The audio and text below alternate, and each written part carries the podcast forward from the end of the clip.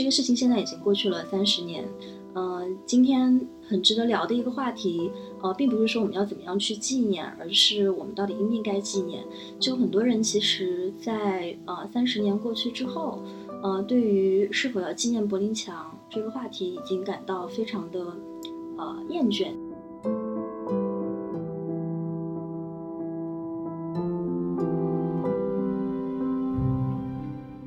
一七一八年就经济已经开始回升了，但是这种民粹的情况在欧洲特别泛滥。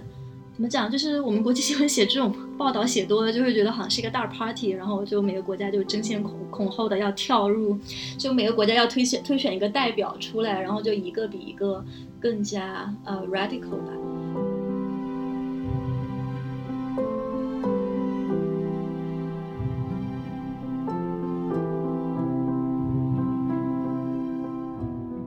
的这种内容生产，其实你的很关键的一点是，能不能让人产生这个同理心。然后我觉得，可能大多数在国外发生的事情，就是国内的观众还是抱着一种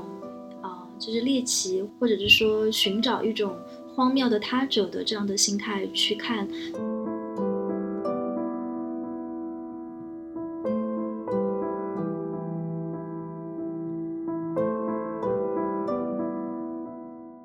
我觉得早早早一些年的时候，可能我们会很习惯这样一种叙事，就是说，那中国出了一个什么问题，我们去看一下欧洲怎么做，美国怎么做。嗯，比如说疫苗事件啊，或者说一些自然灾害呀，或者什么养老呀，我觉得在一些具体的问题上，确实是可以有一些所谓的这种他山之石的角度出来。但是近年来的话，我自己其实越来越觉得，就是中国跟欧洲的这个可比性实在太弱了。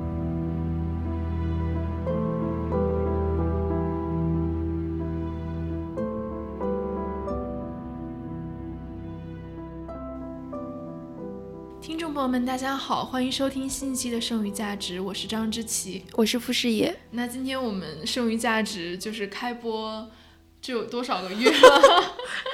七八个月了吧？对，八个月以来第一次那个延迟更新，然后是因为我们这一期请来了一位现在在欧洲的嘉宾，然后也是《剩余价值》第一期，我们相当于是连线录制的这样一期节目。对，第一期抑郁抑郁价值，抑郁价值 真的。然后因为我们的嘉宾现在在欧洲，跟我们有大概七个小时的时差，所以我们的录制时间就是。就拖后了，所以我们整体上线时间就延迟了一天，这样子先跟大家解释一下。然后我们来介绍一下，我们今天的嘉宾是呃一位非常资深的媒体人，也是指中国这边媒体的驻欧洲记者啊，王庆老师。大家好，大家好，那个感谢邀请，然后非常不好意思，因为我的原因导致了这个剩余价值的延迟。我是王庆，然后我是一个对，现在是一名这个呃周周记者，然后也一直是这个剩余价值的听众，然后我自己也是一个播客爱好者，所以我自己呢之前也是有这个主创过两个播客，一个叫做欧罗万象，然后这是一个关于欧洲时事的这种政论播客。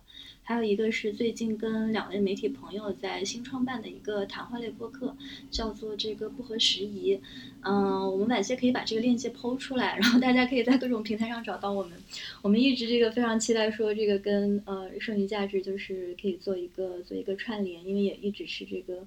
嗯长时间的听众，非常高兴今天可以来跟大家一起聊。嗯，那其实我们同样一期节目可能稍后也会在。呃，王庆老师的新播客上面跟大家见面，所以大家也可以期待一下。对，大家也可以多多关注一下他们的播客，不合时宜。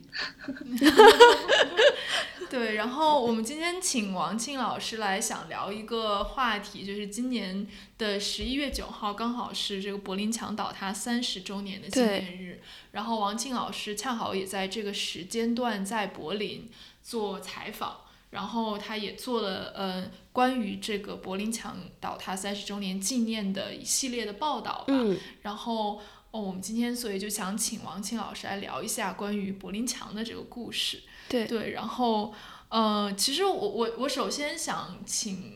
王庆聊一下，就是你在这个三十周年纪念日当天，包括前后这一段时间，可能都是在德国。德国整体这个纪念的氛围是一个怎么样的情况？嗯。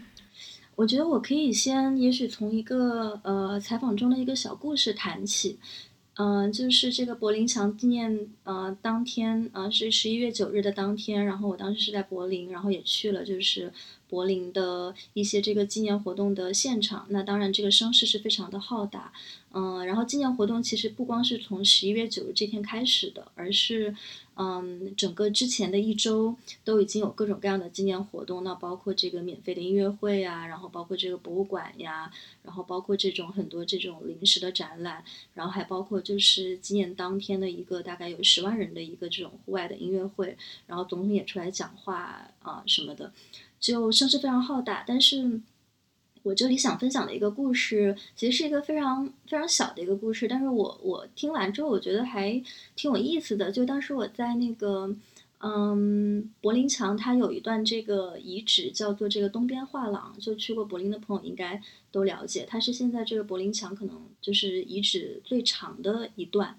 呃，然后那天就呃，现场有一些活动，我就在现场遇到一对这个老夫妇，然后他们是其实主要是生活在这个德国的西部，就当年的这个呃西德的这块的一对一对夫妇，然后近近年来才搬到柏林，然后我就问他说，我说那个就是呃，在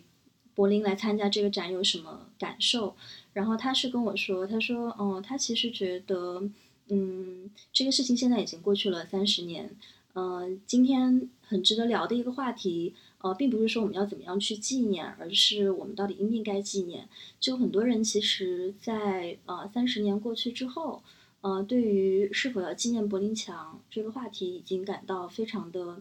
呃厌倦，就觉得不应该把它当做一个特别大的一个事儿来来纪念。然后他说，啊，那每年可能大家都会问这么一个问题，就是说。柏林墙倒下的当天，三十年前的十一月九号，你当时在干嘛？嗯，他说，其实很多人开始对这个问题已经感到疲惫了。然后，那我作为一个这个记者，我作为一个想要去挖掘柏林墙故事的记者，那我当时听到这个。观点的时候，感觉还挺挺挺兴奋的，因为我在过去的这一两周或者说一两年吧，其实写过不少关于这个德国的报道，然后特别是在过去这一两周，其实当时采访了一些这个学者，然后采访了一些这个亲历者，然后那大家对于柏林墙其实都是嗯有很多话要说的，嗯，但直到就是当我遇到了这个老妇人的时候，我突然意识到，哦，那。这个柏林墙的纪念，它会不会其实是一场就是媒体和政客制造出来的盛宴？嗯，于是我后来就去就深思了一下这个问题，就是说，当我们在谈论说我们纪念纪念柏林墙的时候，我们其实在谈论的到底是什么？我们在我们在纪念的到底是什么？可能大概有这么几个层面的东西，就是当我们在说要纪念柏林墙的时候，我们在说什么？那它一个可能是。这种就是世界意义上的文化意义上的柏林墙，嗯，那三十年前就是柏林墙倒下的那个瞬间，那推倒墙的那股力量，我觉得在今天来看，这个是大家会特别为，仍然就是会被柏林墙特别打动的一点。然后呢，它当然是一种，呃，怎么说，这种就是世界精神的一种表征。然后它开启了一个新的时代，包括当时这个福山也写到，这个历史就此终结。嗯，然后它是一种这种就是自由民主的一个胜利，然后我觉得特别是在呃过去这五年吧，因为这个就是西方社会内部的一些呃变动，包括这个特朗普的当选，然后全世界范围内的这种保守主义的一个兴起，所以强的这个意向其实呃又被赋予了一一层新的意义，特别是在过去这五年当中，然后我觉得就是包括这个在可能在这个中国的知识分子。圈层中对柏林墙的一个纪念，更多是在这个层面上。呃，那可能呃，与此同时还有另外一个层面的这个柏林墙，那就是它的一个当代的意义。也就是说，柏林墙倒塌这个事情，它对呃真正被影响的那些人，呃，那些人他们今天怎么样？他们的生活怎么样？他们是不是还在受这个事件的影响？呃，包括这个东德地区，其实现在东德跟西德还是有非常大的差距。然后在这个呃，前苏联的一些卫星国，像匈牙利、波兰这样的地方，就民粹其实一直在崛起。那其实也是对于当年这种，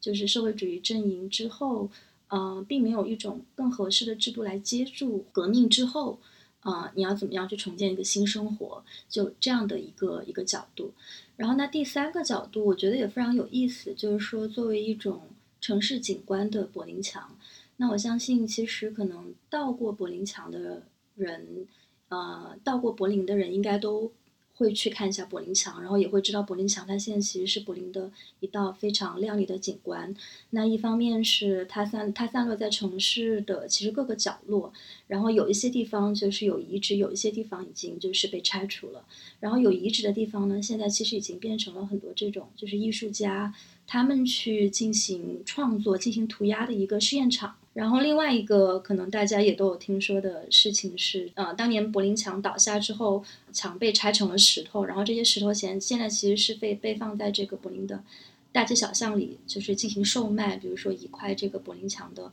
石头可以卖到就是几欧到几十，几十欧不等。就其实它已经变得比较商业化、比较旅游化了。所以我觉得这个其实可能才是说今天的柏林人他们会真正接触到的柏林墙的面相。哎，不好意思，说太多了。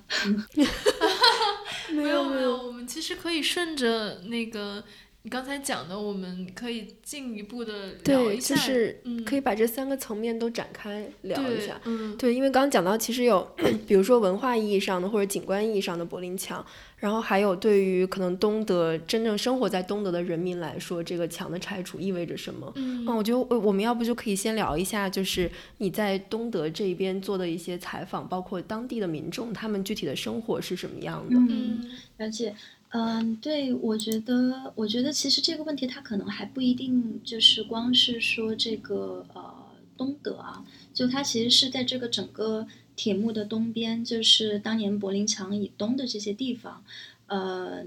都存在的一个现象，就是嗯嗯，近年来呢，当然欧洲的呃政治中会比较关注的一个现象，就是说这个民粹的崛起。然后这个崛起呢，它其实不光是说在，它当然不光说东德或者呃就是东欧，它其实全全欧洲都有，但是也有一些这个调查，就是说那在这个。嗯，中东欧地区其实是这个民粹崛起是呃最严重的。那这后面其实展现的，我觉得是一种对于这个当前秩序的不满吧。柏林墙倒倒塌三十年之后，东德和西德其实这个经济发展上还是差别挺大的。嗯，当然，东德在过去三十年内，如果你光看东德的话，它的这个经济增长是很快的。但如果当你把它跟西德就是放在一起的时候，那它就明显还是差很多，而且包括近年来可能，嗯，因为这个基础设施，啊，因为这个就是教育水平，因为这个企业布局的一些不平衡，所以就东德大量的年轻人其实还是会会去到西德，所以这就导致了就是说东德它其实是有一个这种就是空心化的这样的一个现象，所以就嗯出现了一个非常。吊诡的事情，就一方面大家可能会觉得说，哎，那经济的这个停滞可能是民粹崛起的呃一个原因，但另外一方面你又会看到，其实经济如果你把它放到就是跟三十年前相比，那它其实是已经是在上升了，但为什么民粹还在崛起？所以很多时候我自己也会觉得，就是说这个东西很很迷思，因为我看到你的那个稿子里面其实有反复。提到一个观点，就是说，嗯，很多学者认为说，呃，东前东德的居民，他们其实对于民主，呃，以及对这个公民社会，其实是有他们自己的一个理解的。然后这个理解可能跟，嗯。前西德的这个民众可能是存在一定的差异，我觉得这个是让我印象很深的一个观点。然后另外一个让我印象很深的观点是说，嗯，在冷后冷战时代出生的年轻人，也就是现在还不到三十岁的，嗯，这样一批人，他们在他们身上其实这种民粹主义的倾向反而更强，嗯，他们其实是。嗯，没有真的生活在一个社会主义的体制之下的人，然后那为什么他们身上这种不满的情绪、愤怒的情绪更强？我觉得这这两点是我看你的报道里面我特别感兴趣的两点。嗯，对，说到就是前东德，特别是东德老一辈的这个问题，我觉得其实可能还是要回到，就是说当年两德统一的时候，大概是一种呃什么情况？嗯来看，就当年其实嗯，就柏林墙倒塌之后嘛，其实那个东德和西德也没有就是马上就统一，就中间其实还隔了大概有个十个月吧，十一个月的样子，所以那中间他们就在讨论说，嗯，我们这个两两个德国统一，我们到底是要。怎么样的一种形式来统一？就像比如说，如果我们今天去聊说，那朝鲜跟韩国进行统一，我觉得大家应该没有办法想象说他们到底要怎么样，就是去进行统一。然后当年东德跟西德，那其实差别肯定还是没有今天的朝朝鲜跟韩国那么大。所以在那个时候，当时也是进行了一种呃折中的办法吧。嗯，我我在柏林的时候也是采访了一个，嗯，当年算是亲历过这个在这个决策委员会里面的一个人，然后。嗯，他就讲到说，其实当年留给留给这个两德统一的这个窗口是非常紧的，因为嗯那个时候对东边还有这个苏联的一个威胁，然后你也不知道就是哪天万一苏联就出兵了或者怎么样，就是你你要你要抓紧时间，嗯，但另一方面呢，如果就是呃你要统一的话，其实你还需要争取就是欧盟的支持，特别是像法国然后英国这样的呃。欧洲强国的支持，但其实当时法国和英国对于，嗯，这个德国的统一都是有一些有一些微词的，是有一些不一样的意见的。所以当时相当于说，德国的政府当时他们那个领导班子是在很短的一个时间内去做了一个决定。然后那个决定是什么呢？那个决定就是说，嗯，两德统一的方式，呃，最后其实是会以西德吸收东德的方式来进行，而不是说东德和西德合并在一起创建一个新的国家。那比如说，这个统一之后的这个德国，它是仍然沿用了这个西德的这个德意志联邦共和国的国号，相当于说是这个西德的这个国家，它去把东德的这五个州给吞并了。那其实也就是说，并不是一个非常对等的一个呃合并。那从经济上来看，就是当时后来这个东德也是直接引入了呃西德的这个马克，就是那个货币马克，然后也加入了这个经济与货币的联盟。那这样其实对东德的一些企业这个冲击是非常大的。嗯，那他们也没有一个过渡期，就一下子感觉说自己的这个产值就就被稀释了，所以导致的一个问题就是他们不光就是完全在西德企业面前丧失了竞争力，他们还把自己原来就是在。东欧在社会主义国家的一些市场也给丢掉了，所以这对他们来说是非常致命的一个打击。然后直到今天，基本上没有什么就是大的企业会把自己的总部就是放在东德，基本上都还是在西德。然后这个在嗯机构的层面，嗯这一点可能对中国观众来说也会比较有意思，就是说。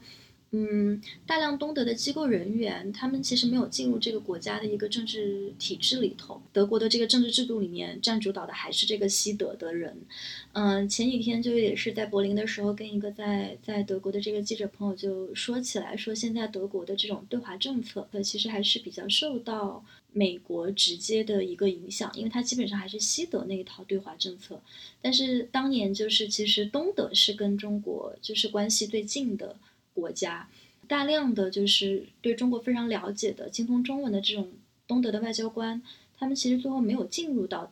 就是整个德国的政府当中，他们的声音是不被听见的。所以也就是说，你在今天的这个德国对华企业、对华对华的政策中，你不会看到东德的痕迹。嗯，这其实也是很我觉得很遗憾的一点吧，就是说。德国它统一成为一个国家之后，它其实并没有把就是说东德当做一个对等的、平等的这样一个主体来看待，呃，在当时会有一些影响。那在今天其实也可以看到，呃，很多的影响，嗯，包括刚才这个具体说到的，就是说这个东西的。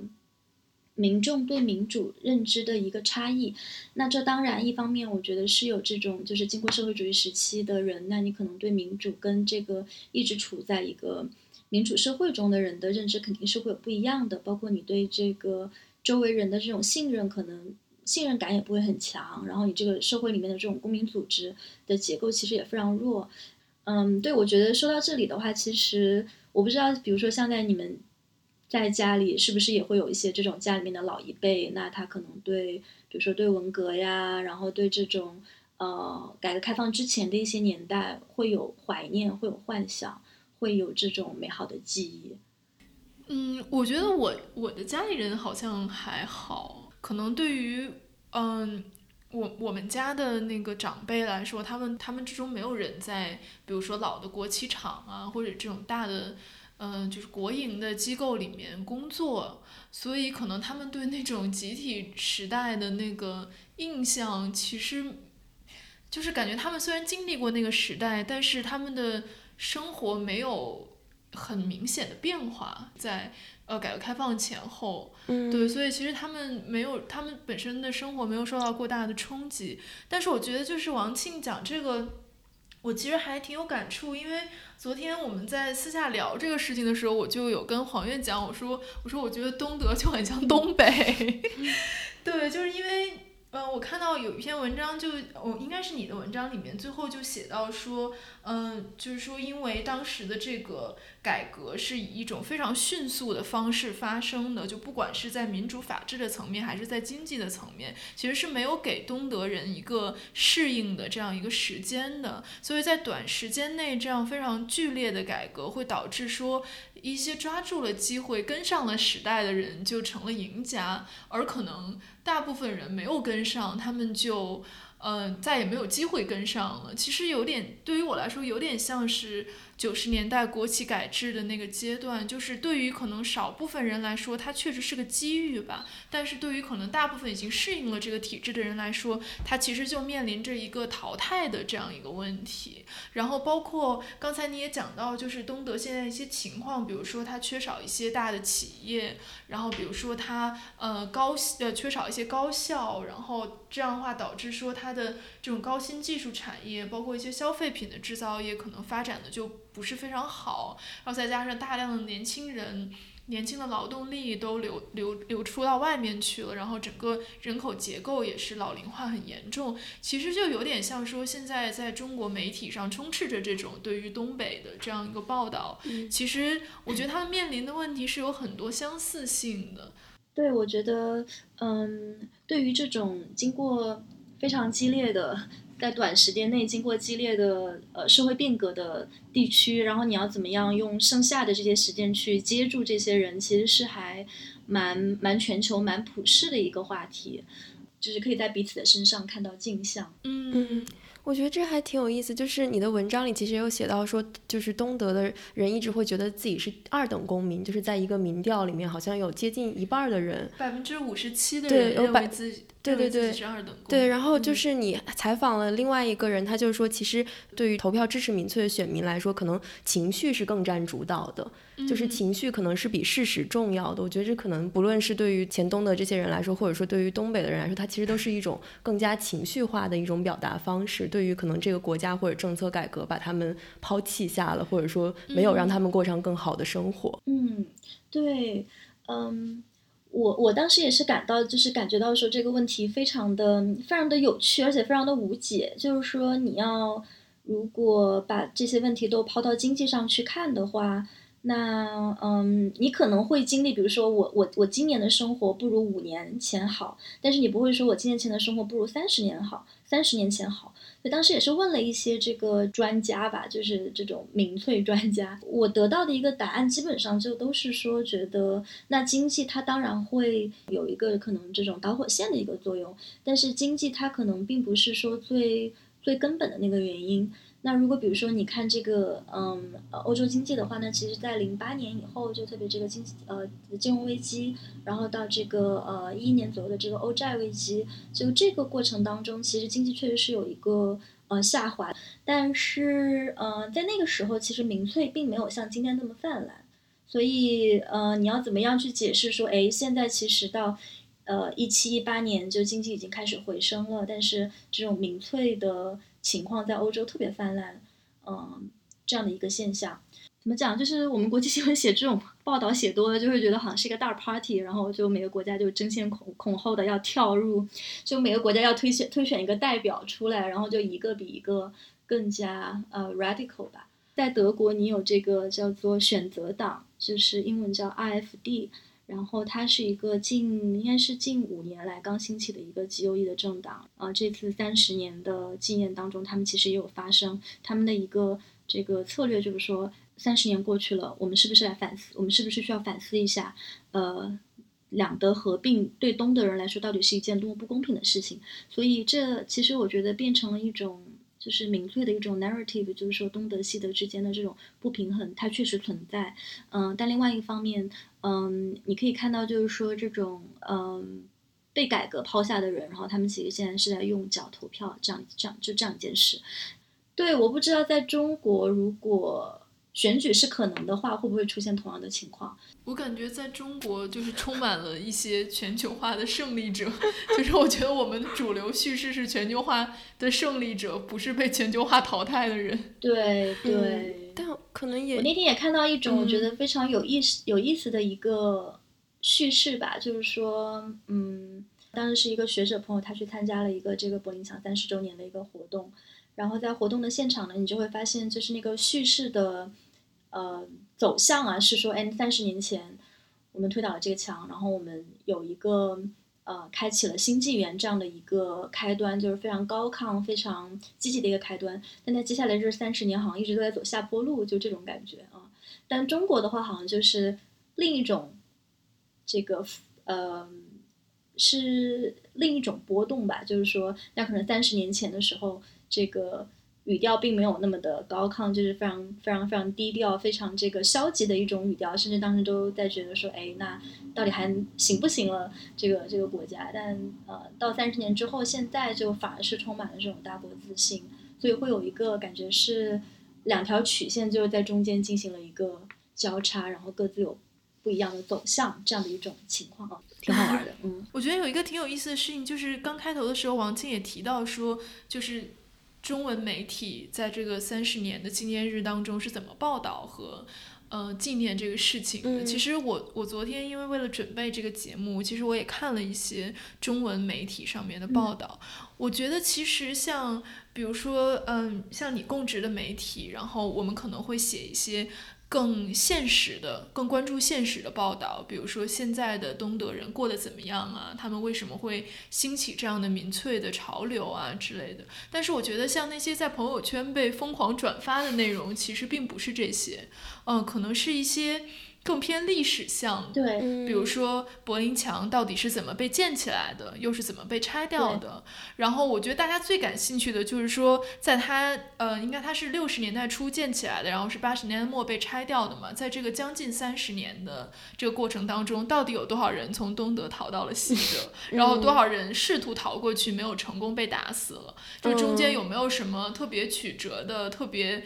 动人心弦的故事，包括什么？有一些楼，它正好建在这个东柏林和西柏林的这个分界线上，然后你可以从楼上跳下去，你就可以从这个东德跳到西德，然后这边就会有人接着你，什么就是各种这样的故事充斥在这个社交媒体上面，然后是大家。到今天依然都还津津乐道的故事。嗯，我看到微博上还有一个人，就是应该是在纪念日当天有转发一个微博，推荐两部电影，其中有一部就是叫《气球》，好像就是讲这些人怎么就是逃逃过去的故事，就感觉这个叙事还是挺盛行的。对对对，我觉得这个其实还挺有意思的。我不知道在欧洲或者在德国本土这种叙事今天还是不是流行啊？嗯，对，因为我其实自己不太看就是德文的媒体，因为不懂德语，所以可能没有办法就是很精确的讲述到德国媒体上的一些情况。但是就我这几天在柏林，在德国一些地区，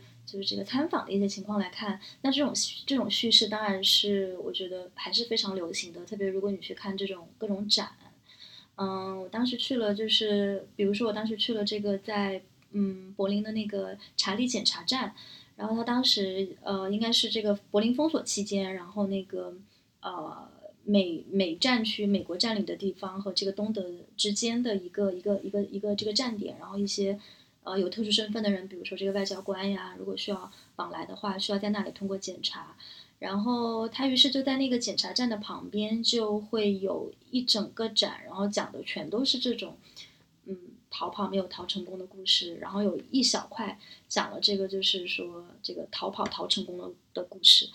然后这些资料当然是我觉得还还蛮宝贵的。但如果回到就是说你刚才早前抛出的另外一个问题，就是说这个年轻人他们怎么看柏林墙这件事？嗯，我会觉得就是在德国生活的这些年轻人，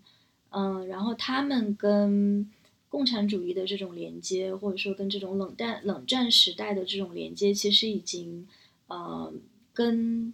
当下中国的这种偏自由派的年轻人，呃，没有差的特别多。就是他们可能确实对这个，嗯。历史阶段并没有直接的一个记忆，但是你还是会通过，比如说你父母的叙述，通过你的这个你在柏林城市里面的这种大街小巷的博物馆，然后通过日常会进行的一些活动，你对那段历史不会说完全没有认知，但你认知的方式可能跟你的父辈是是很不一样的。然后我当年我当天在这个纪念活动的现场。呃，有采访到另外一个我觉得还挺有趣的小故事，就是说有一个出生在东德的年轻人，然后他的生日就是柏林墙倒下的当天，他是那个一九八九年的十一月九日出生的，然后他嗯就讲了，就是他在。出生的那一天，然后在东德一个小镇的医院里，然后他妈妈就在那里等待临盆，然后等不来医生，然后因为所有的医生都跑去看柏林墙了，嗯，然后后来这些年，他一直都还就是生活在东德，然后后来搬到了柏林，所以这一次的这个东德的这个活动，这个就是柏林墙的这个纪念活动，他就把它当做了自己的一个生日派对，所以我当时就是看到他在那个。主要的那个展览旁边就搭起了一个小小的一个帐篷，然后在里面放了各种这种音乐器材，然后嗯，就给自己办了一个这种生日会加音乐会。但是因为呢，这个在德国，如果你想在公开的场合办这样的一个集会，你其实是需要提前申请许可的。然后，那他如果说，哎，我想办一个生日派对，在这个柏林墙的旁边，那肯定是不行的。呃，这个警方的一个要求是说，呃，如果你在这样一个政治的场所办这样的一个集会，那你可能需要，嗯，每个小时里面有十五分钟，你要有一点政治性的东西。于是他就让他的朋友每个小时有十五分钟去发表一个演讲，大概就是，啊，我怎么看待柏林墙，然后柏林墙怎么样影响了我的生活。但是你听他们的一些叙述，就会发现。嗯，我觉得是其实有一点这种戏谑的成分在里头的，就是他们并没有真的说所谓的经历过一个这种伤痛，然后对他们来说，这可能是一个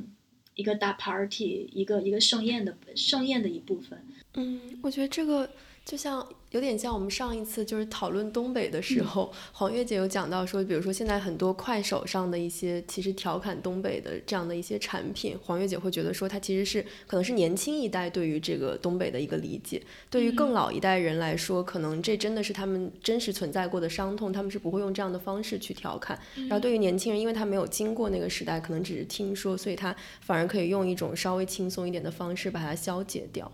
嗯，没错。哎，对，我也想问你们，就是说，比如说在北京的话，你会感受到一些就是柏林墙三十周年的氛围吗？或者说，在这个中国的媒体上，就对你来说，这是一个怎么样的一个一个信息量？是属于比如说朋友圈里面很小一部分人在分享，还是说，哎，大家其实对这个事情还是有一点概念的？我觉得线下的应该是。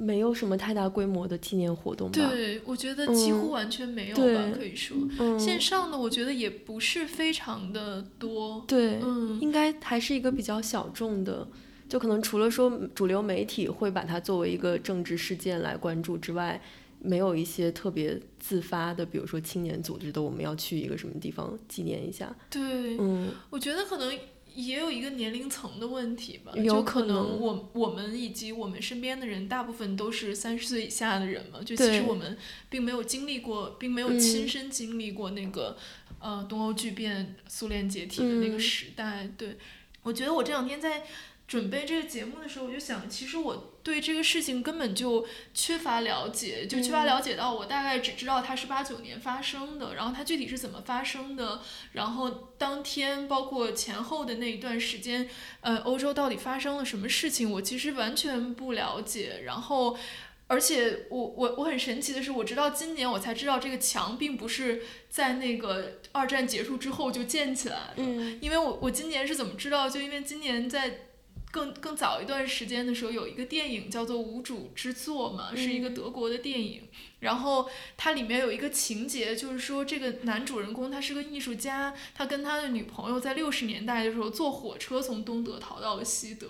然后就是毫无障碍。你就然后我我看到那个电影，我才知道哦，原来那个墙当时还没有，就他真的就是坐火车，然后坐过了。一一个车站之后，他们车上的人所有人都很兴奋，说：“哦，我们现在到了西德了。”然后他们在下车的时候，大概是如果他们没有被抓到做检查，他们就可以直接进入西德。这样子就是虽然说这个逃亡是有一定的这个政治风险，但是感觉并没有像后来强建起来一样那种，这会直接被那个警卫射杀下来，就完全没有到那个程度。就是我在看了那个电影之后，我才知道原来曾经有一段时间从东德到西德是这么容易的。对，我觉得就是可能对于我们这个时代的人，而且对于像我们这种不是非常关注历史的人，可能对那一段历史的概念是非常模糊的。对，我觉得我我这两天想了一下，我可能就是因为我看过两个电影，而这两个电影是同样同样一个导演拍的，但那个导演叫什么我已经不记得了，是德国很有名的一个导演。他之前还拍过一个电影，中文译名叫做《窃听风暴》，但其实。他的那个真实的德国的那个名字直译过来应该叫别人的生活。他他那个男主角是一个那个前东德的那个特情报机关史塔西的一个监听的人员，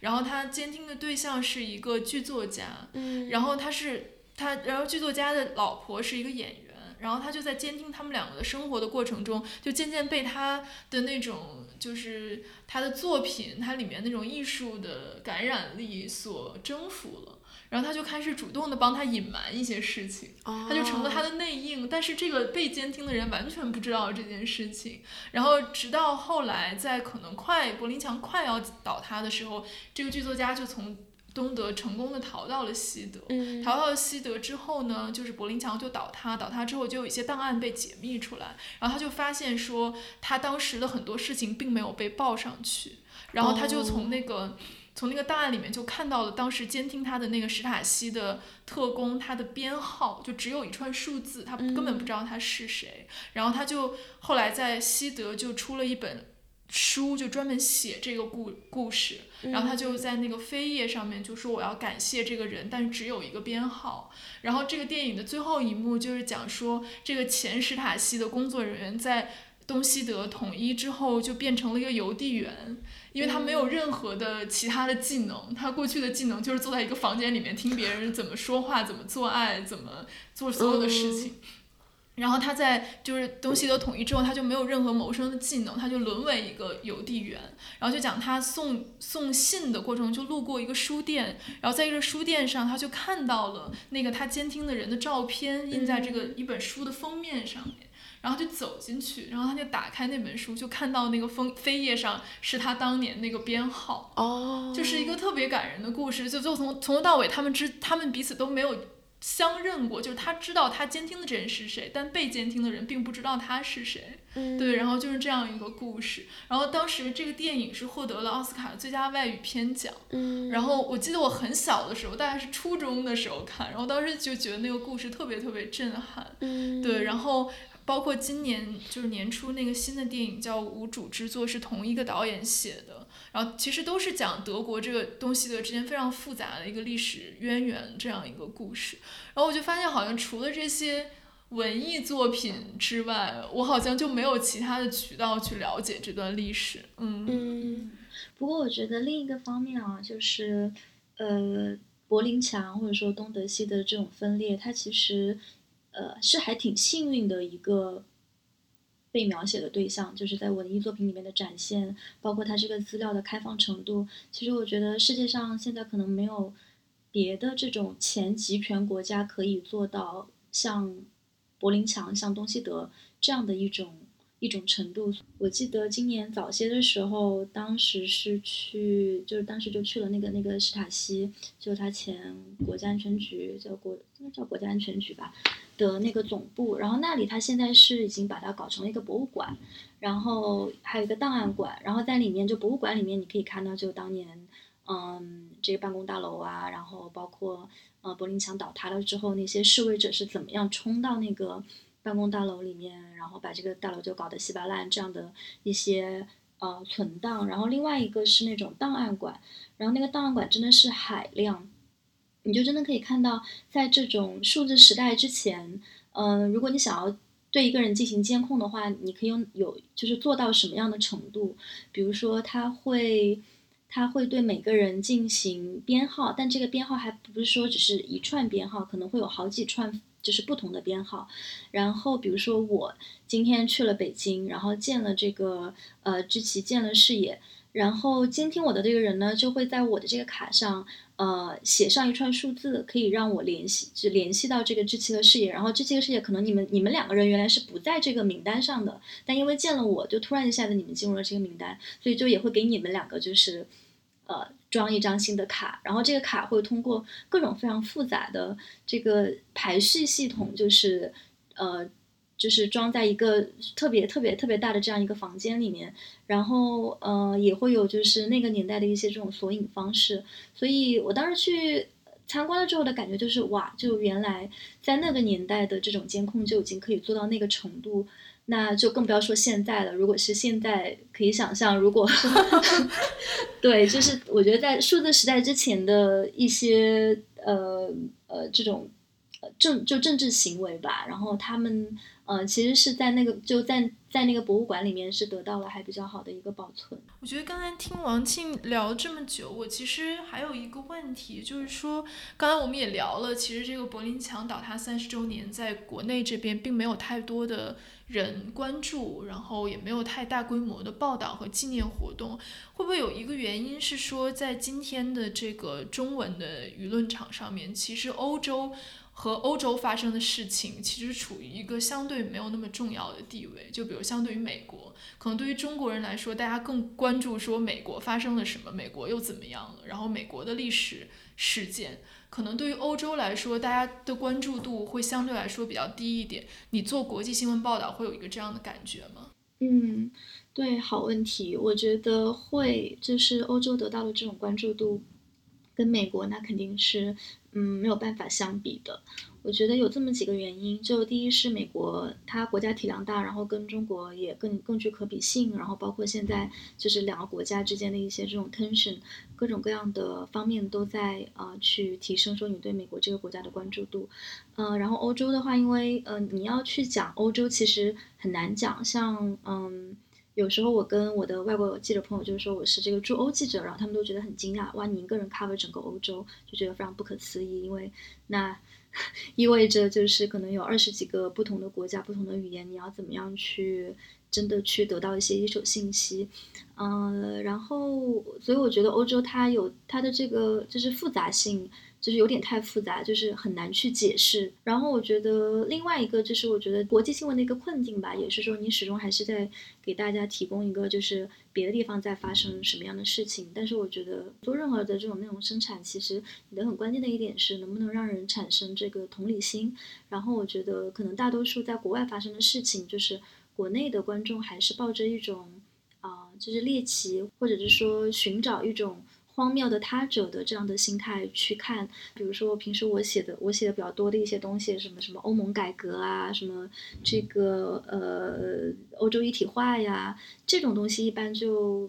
不会有什么流量。但是，一般的这个民众呢，他可能在看到欧洲的一些新闻，或者说 in general 国际新闻的时候，还是会嗯看这种就是关注度更高的。那对欧洲来说，可能比如。说什么空袭啊，或者是这个难民危机啊，或者是哪里哪里又出了一个恋童癖呀，就是这样的一些，嗯，确实是更容易得到，嗯，就是关注吧。对，因为刚刚王青也说，其实你不会德语嘛，那你会觉得语言在你从事国际报道的过程中有构成一个障碍吗？嗯，也有，嗯，不过也现在也开始有一些这种就是跨境报道的方式在兴起。比如之前有报道是在这个在希腊，然后在捷克，就去这样的国家的时候，其实你会发现，就是英语报道跟他们当地的报道其实是有一个断层的，就是他们当地的这个媒体的报道跟比如说卫报或者说这个 Financial Times 或者 BBC 关于这个本地的报道的那个议程是是很不一样的。从这个报的可能报道的话题是同一个，但是从这个话题所占的比重，然后报道的这种叙事的角度。嗯，就整个会非常不一样。我觉得也是因为很多这种英国媒体，就是英文的媒体，in general 对这些小国家不够了解。嗯。但他们对法国、德国其实还是比较了解的，所以这两个国家其实相对还好。就这两个国家的问题，其实可以用，比如说你找一些这个当地的翻译陪你一起去做采访，啊就可以。然后这两个国家的这个英语普及率相对也还算比起别的国家还算还算可以吧，特别是在大城市。但如果比如说在像希腊这样的小国家，你要去做采访的话，你还真的不能说光是有一个语言上的帮助，你确实还需要，比如说。呃，有一些这种就是熟悉说当地媒体叙事、熟悉说当地语境的这样的人，然后有时候我们也会采取的一种方式，就是说跟当地的一个记者一起合作，然后来进行某一些 case 的报道。然后这个报道这种报道方式，其实近几年在欧洲还蛮流行的，也是大家意识到，哎呀，这个新闻业，嗯，就各种日薄西山，嗯，一方面就是又又被这个。审查打压，然后又被这个资本侵蚀，然后现在人工智能就是也要来开始可以写新闻了，就是你接下来到底可以怎么办？嗯，于是就发现，哎，那现在其实越来越多的这种新闻事件，它已经不单局限于一国了，嗯，而是有这种跨国的一个层面，包括跨国资本的流动、跨国人员的流动。嗯，所以就其实这样的故事，你只有来自一种文化的记者去报道的时候，肯定是会有很片面的部分。那嗯，如果我去做一个关于这个在希腊的中国资本的故事，那我作为一个中国记者去，可能就会很不够。我有一个希腊翻译可能也不够，我可能会需要，比如说一个对希腊本地比较了解的。这种行业的记者，然后来跟我一起合作，这样的话可以有这种视角上的多重的补充，还不光是语言上。嗯嗯，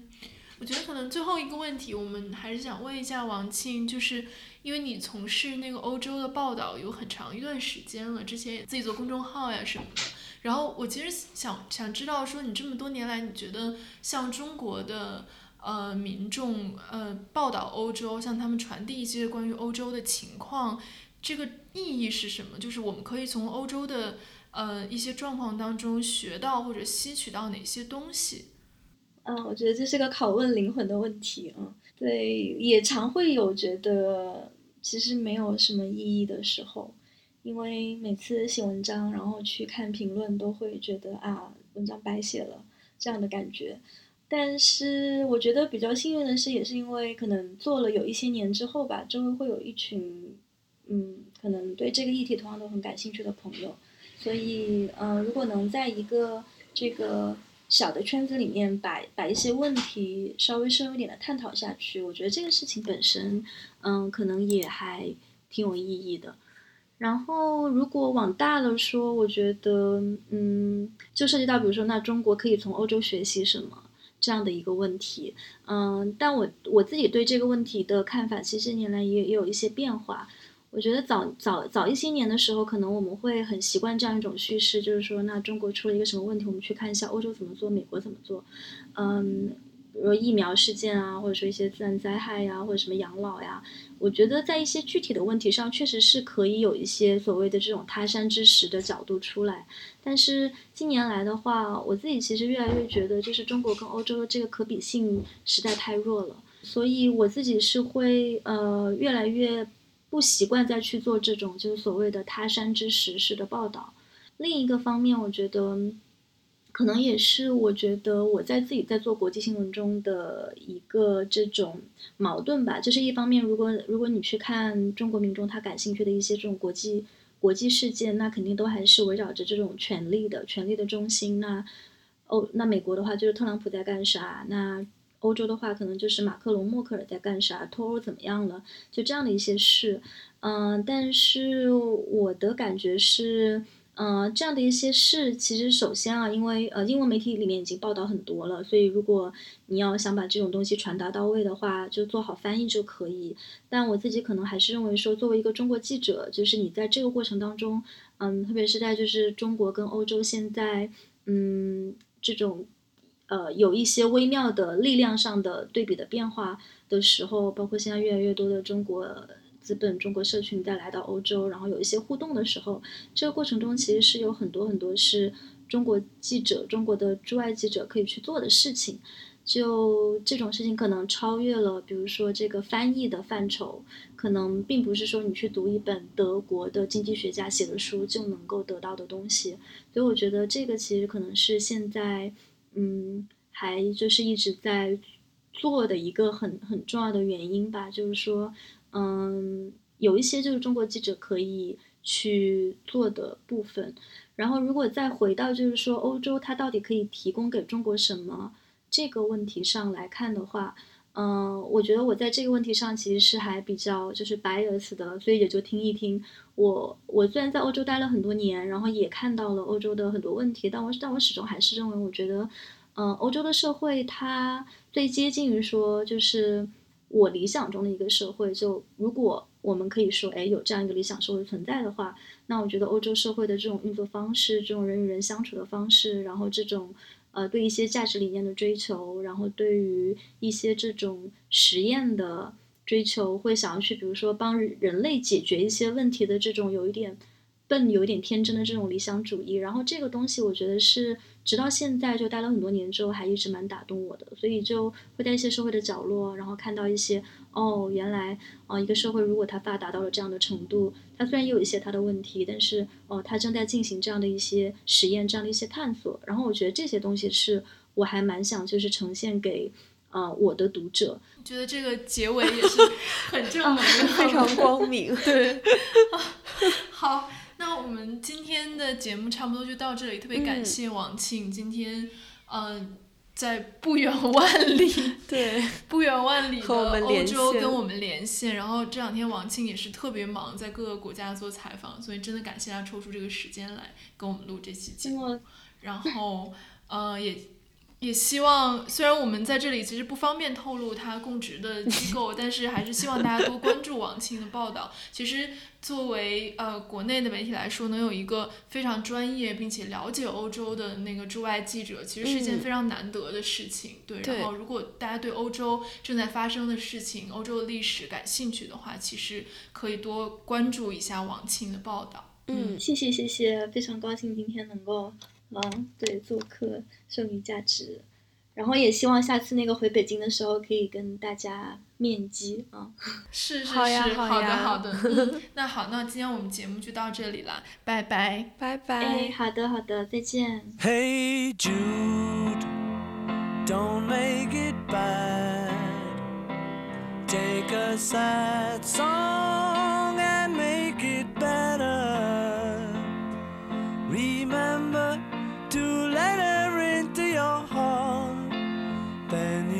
you can start to make it better. Hey Jude, don't be afraid.